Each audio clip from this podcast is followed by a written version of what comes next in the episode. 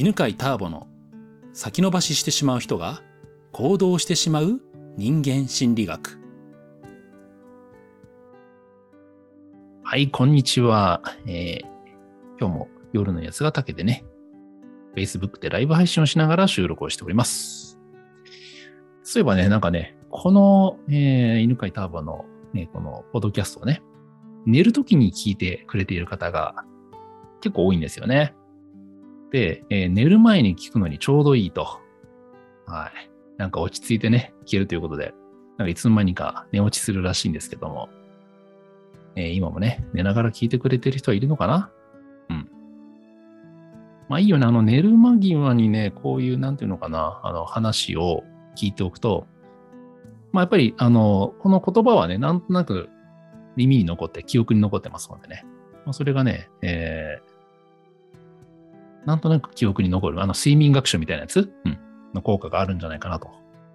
えー思います。はい。ね、今、寝入りそうな方はね、おやすみなさい。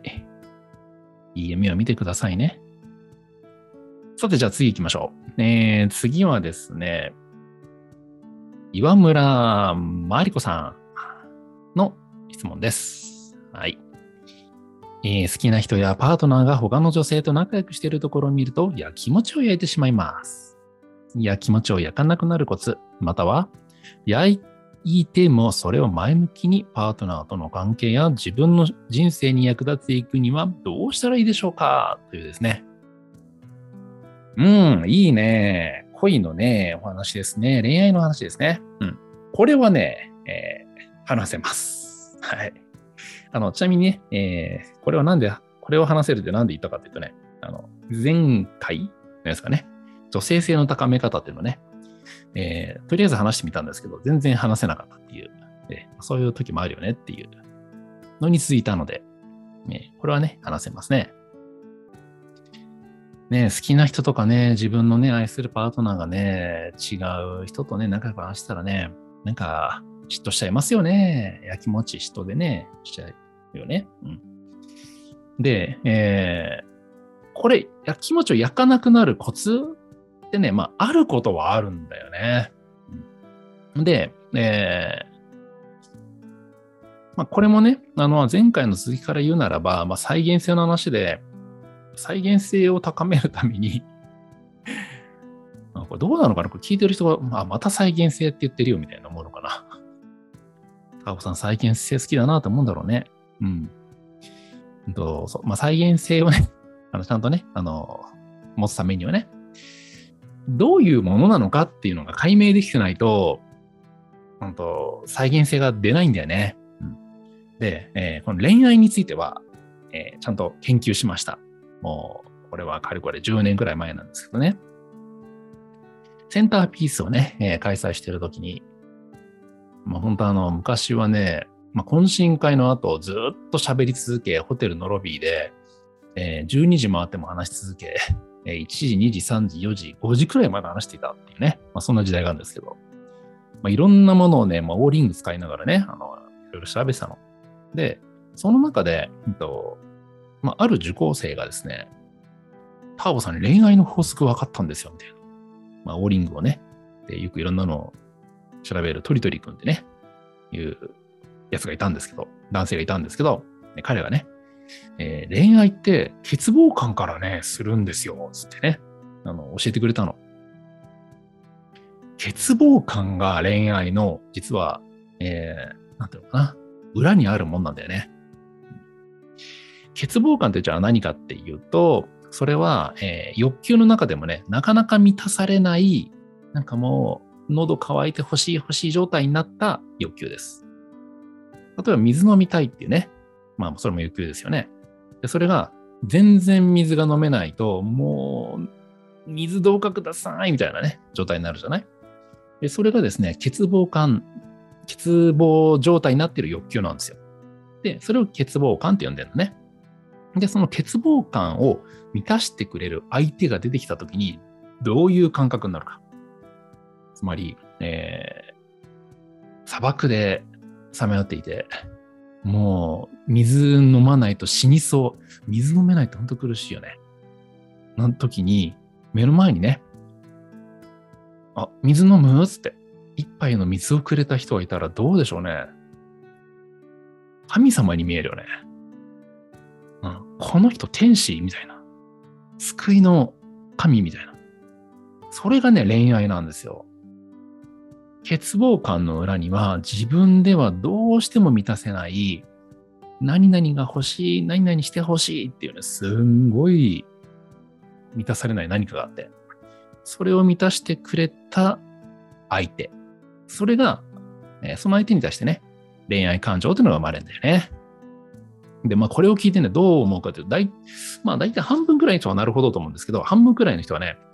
なんかそれ嫌だってがっかりするみたいね。なんか恋愛ってもっと素敵な、えー、なん、なんていうのかな、運命の出会いみたいな。あなんか、そうそうそうそう。まあ、この世界には自分にぴったりの人が必ずいて、えーその人との出会いがね、なんかこう、いつか待ってるみたいな。っていう、まあ、そういうロマンチックなね、考え方は全然あの否定しないし、それが間違ってるっていうね、あの、なんていうのかな、証拠は全然ないんで、まあ、そっちを大事にしたい方は持ってたらいいと思うんですけど、まあ、今ね、あくまでも、その焼き餅を焼かなくなるっていう、その、まあ、いわゆるこれ、ブロックバイ法の一つなんですけど、えーをしようと思った場合はね、うんと、そういう恋愛というのは実は欠乏感からしているものだっていうですね、うんと、なんていうのかな、機能、仕組み、うん恋愛の仕組みから考える必要があるのね。っていうことはね、えー岩村まりこさんは、ね、誰かを好きになった時に、自分の中の欠乏感、欠乏感でいくつかあんだよね。で、いくつかあって、その中の何かが相手によって満たされたと。だからもう相手のこと大好きってなったんだよね。なんだろうね。で、まあ、ちょっと自分で考えてほしいんだよね。どんなその人と話していると、その人と接していると、その人が言ってくれたどんな言葉で、どんな態度で自分の中の今まで満たされなかったものが、はーって満たされて嬉しくなったか。って考えたら、なんとなくわかるはずです。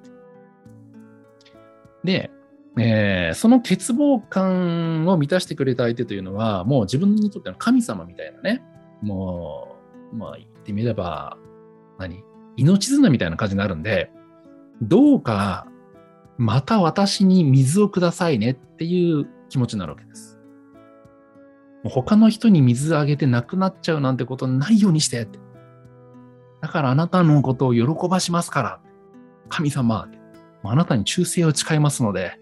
どうか他の人にはね、水をあげないでくださいっていう風になったんだよね。うん。まあ、これをね、まああの、まあまあ表現の一つだけどね、あの依存状態とかね、風に言うこともできるし、うん、まあ本当に大切に思ってるっていう気持ちでもありますけどね。どうしてもそこで、えー執着が生まれるんだよ。恋愛っていうのはどうしてもね、執着とセットになっちゃうね。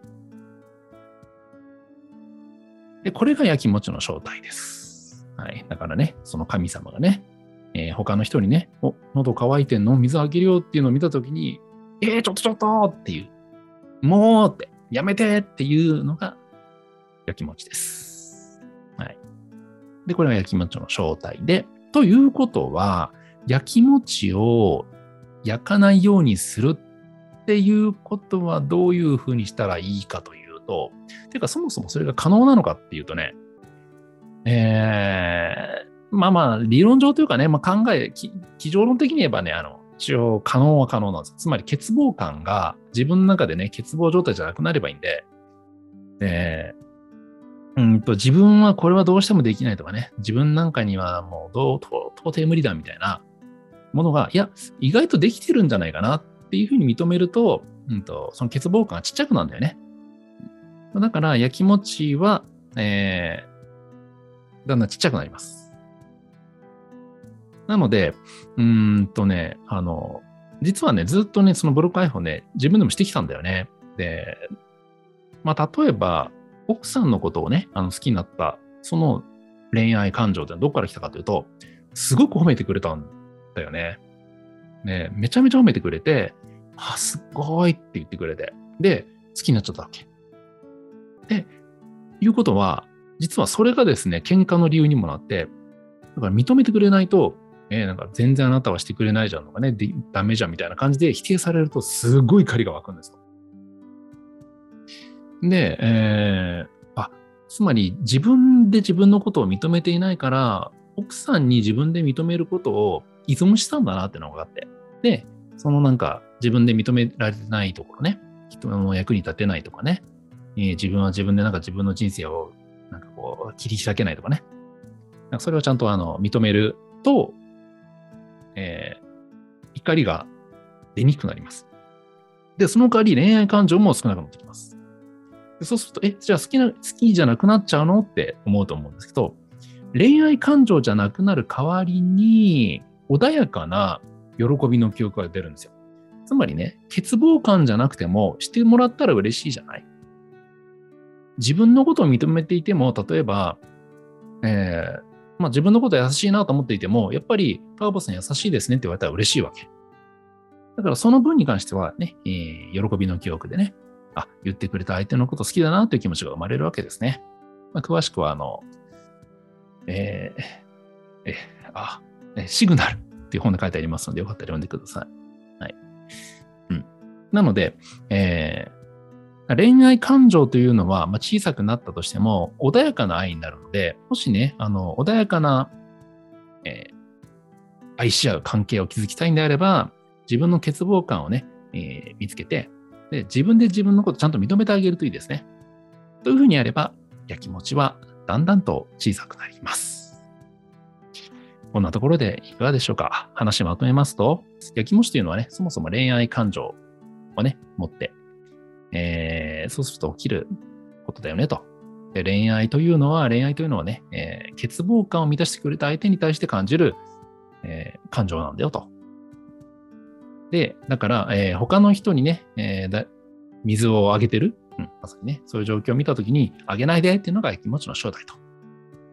じゃあどうやったらね、その気持ちを小さくすることができるかというと、えー自分で自分のことを認めると。まあ、まあ、水で言うと、あ自分はちゃんと水を持っているっていうのを認めるってことですね。自分は水が全然ないじゃなくてね、あ意外と持ってたな、みたいな。と思うと、えー他の人にね、その神様みたいな人が、えー水をあげててもね、あまあまあ自分は持ってますからあげてあげてくださいよっていうおおらかな気持ちで見ることができます。はい、ということで、今日はこんなとこで、えーありがとうございました。この番組は犬飼ターボ、ナビゲーター竹岡由伸でお送りしました。